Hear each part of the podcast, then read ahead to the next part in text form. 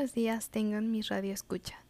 Mi nombre es Perla Bautista Fuentes y el día de hoy me encuentro con un invitado especial, mi compañero Brandon Correa. ¿Qué tal? Espero que estés muy bien. Eh, es un gusto estar aquí en tu estación de radio, debatiendo sobre un tema tan importante y el cual tiene mucho de qué hablar, como es la amistad. Es correcto, compañero. Por eso es que a continuación yo quiero saber tu punto de vista acerca de este tema por medio de estas preguntas que te haré. ¿Consideras que la verdadera amistad se encuentra en una persona que sea espejo de ti? La verdad es de que no. Eh, sí debemos de tener cosas en común, eso es obvio, tener intereses eh, que nos unan o, por el cual nosotros nos hayamos podido conocer, porque no podemos estar con una persona o conocerla si no tenemos nada que ver. Si bien no, no, ocuparía espejo de, de, ti, alguien totalmente reflejado, sí debemos de tener interés en común, pero, como, como ya lo mencioné, no debemos de tener un espejo totalmente. Concuerdo contigo, compañero. La verdad, considero que cada persona es única y es complemento de la otra persona en una amistad.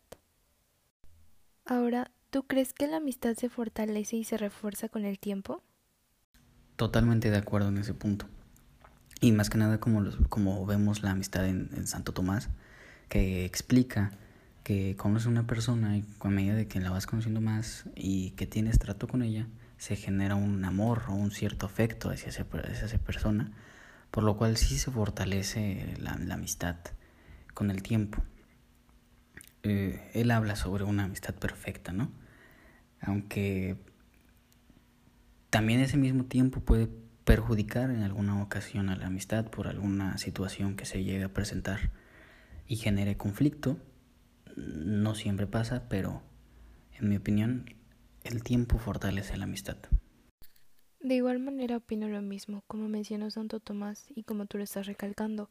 Creo que sí, sí es un punto importante porque opino o considero que el hecho de, del tiempo pues sirve como una ventaja de conocer tal cual es la persona y realmente darte cuenta si estando con esa persona te sientes bien, conociéndola tal cual es, a pesar de las circunstancias que hayan y, y de las discusiones, ¿no?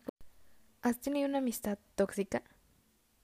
Afortunadamente no, no he tenido una amistad tóxica porque tan solo yo no considero eso una amistad. Y cuando yo afortunadamente he logrado detectar ese tipo de personas que siempre buscan cómo dañarte, que, son envidiosas, que son chismosas en, en algunos aspectos, siempre he podido tratar de evitar a ese tipo de personas y alejarme de ellas, ni siquiera las dejo entrar en, en un círculo social. Fíjate que me llamó mucho la atención el término que utilizaste, que pues ni la dejas entrar una persona tóxica a, a tu círculo social. Y está bien, ¿sabes? Porque cuando la persona no te aporta cosas buenas, cosas positivas en tu vida, pues ¿para qué o en qué te beneficia tenerla? Concluimos con las preguntas, compañero. Fíjate que es un tema demasiado relevante dejándonos un aprendizaje significativo que pues nos va a ayudar a desarrollarlo pues en nuestra vida amistosa. Por supuesto que sí, compañera. Estoy muy agradecido contigo de haberme invitado y llevarme una grande reflexión acerca de este tema. No hay nada que agradecer, compañero. Sabes que eres bienvenido a este espacio cuando gustes.